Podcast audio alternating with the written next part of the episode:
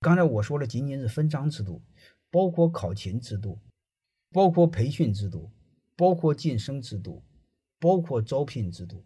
各位，你做好的话，都可以做到利益是一致的。这就叫制度的设计。制度的底层不是用来你约束别人，也不是用来你绑架别人。制度的底层是让我们一起共赢。能明白了吗？如果你们再不服气，我现在给你们做一个定义：管理的目的是什么？知道管理的目的是什么？管理的目的是激发人的潜力，释放人的善意。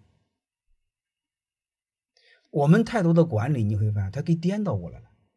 它是颠倒过来，它没有激发人的潜力，它激发的人的惰性、恶性。